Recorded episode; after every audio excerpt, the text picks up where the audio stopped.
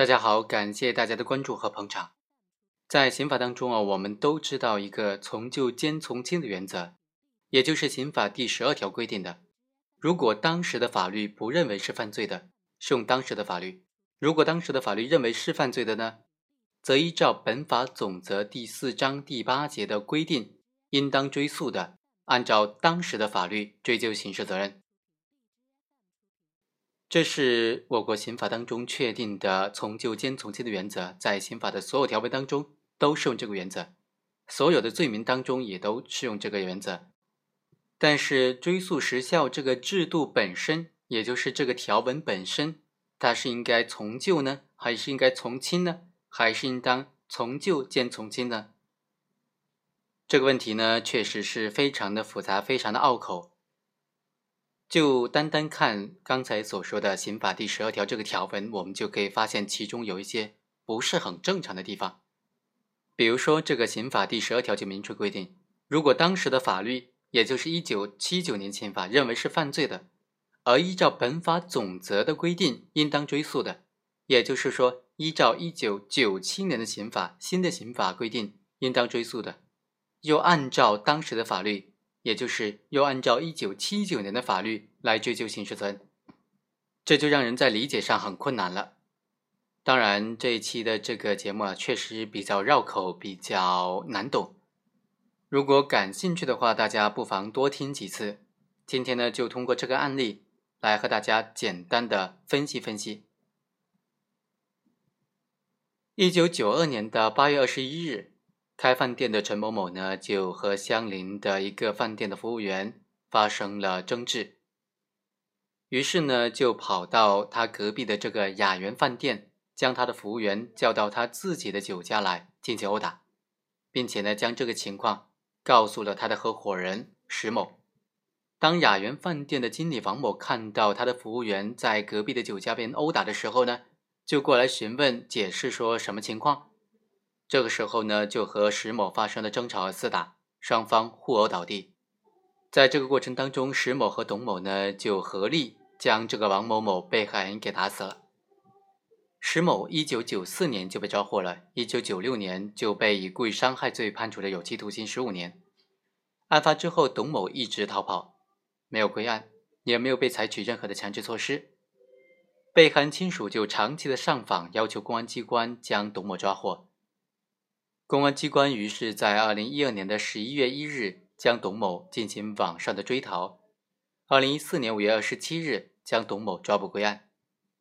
一审法院就认为，董某因为生活琐事伙同他人故意伤害被害人王某某，导致王某某死亡，他的行为已经构成了故意伤害罪，因此判处有期徒刑十三年。董某就上诉说：第一，原审判决认定他殴打被害人王某的事实是不清的，证据是不足的。第二，被告人的妻子要求目击证人包某出庭作证，但是没有被允许，一审法院剥夺了他的合法的诉讼权利。第三，本案已经经过了二十年，而他自己呢从没有逃跑，侦查机关也没有进行追诉，超过了追诉时效，所以呢请求法院判他无罪。辩护人也提出了几个观点：第一，本案主要是依靠证人的言辞证据定案的。但是不同的证人对于同一待证事实，他的证明情况要么截然相反，要么不能够相互印证，没有办法形成完整的证据锁链，没有办法证明董某参与殴打了王某某，所以应当根据疑罪从无的原则改判董某无罪。第二，本案发生在一九九二年的八月二十一日，按照一九七九年刑法以及关于适用刑法时间效力若干问题的解释。对于行为人一九九七年九月三十日以前实施的犯罪行为，在人民法院、公安机关、国家安全机关立案侦查，或者在人民法院受理案件以后，行为人逃避侦查或者审判，超过追诉期限，或者被害人在追诉期限之内提出控告的，人民法院、人民检察院、公安机关应当立案而不予立案，超过追诉期限的，是否追究刑事责任，适用修订之前的刑法。第七十七条的相关规定，修订之前的刑法呢，也就是一九七九年的刑法。一九七九年刑法第七十七条规定，在人民法院、人民检察院、公安机关采取强制措施以后，逃避侦查或者审判的，就不受追诉期限的限制。本案发生在一九九二年的八月二十一日，对董某进行网上追逃的时间是二零一二年的十二月一日。在这个期间呢，侦查机关并没有对董某采取强制措施，董某没有逃避侦查或者抓捕，所以本案已经超过了二十年的追诉时效，应当终止审理。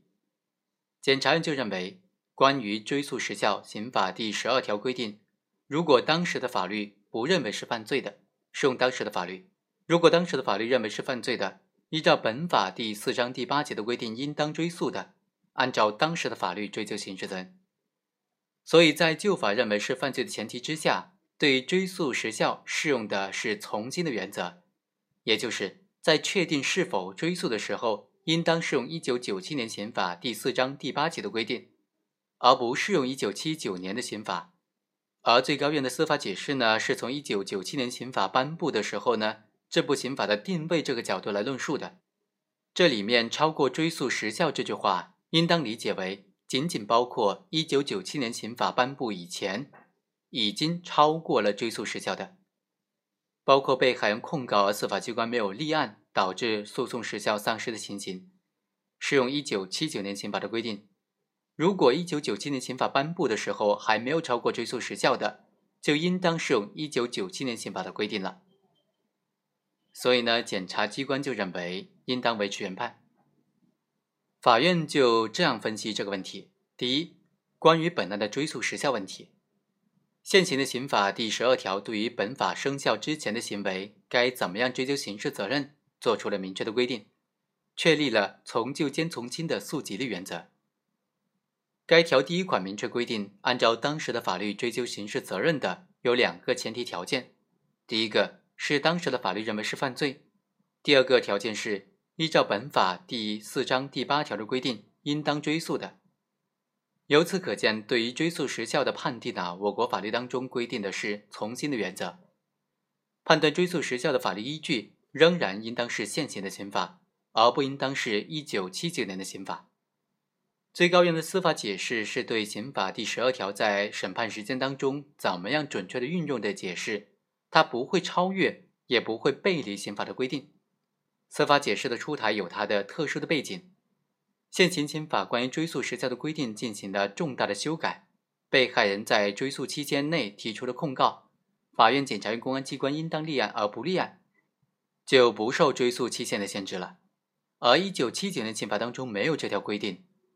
一九九七年十月一日施行的刑法生效以后，存在大量的一九九七年以前按照一九七九年刑法的规定已经超过了追诉时效。但是，按照现行的刑法规定，仍然存在延长情形可以追诉的情形。针对这种情况，最高院才根据刑法第十二条的规定作出了司法解释，应当适用一九七九年刑法第七十七条的规定。其中，超过追诉时效这句话，应当理解为仅仅包括一九九七年刑法生效以前已经超过了追诉时效的，包括。被害人控告而司法机关没有予以立案，导致诉讼时效丧失的情形，这就应当适用一九七九年刑法的规定。如果现行刑法颁布之际还没有超过追诉时效的，根据刑法第十二条的规定，当然应当适用现行刑法的规定了。我们来看看本案。本案发生之后呢，公安机关立即立案侦查，而且被害人家属也一直向侦查机关进行了控告。多次上访要求追究董某以及他的妻子的刑事责任，直到董某被抓获归案。本案存在诉讼时效延长的情形，所以法院对于董某的判罚是正确的。二审法院维持了原判。好，以上就是本期的全部内容，我们下期再会。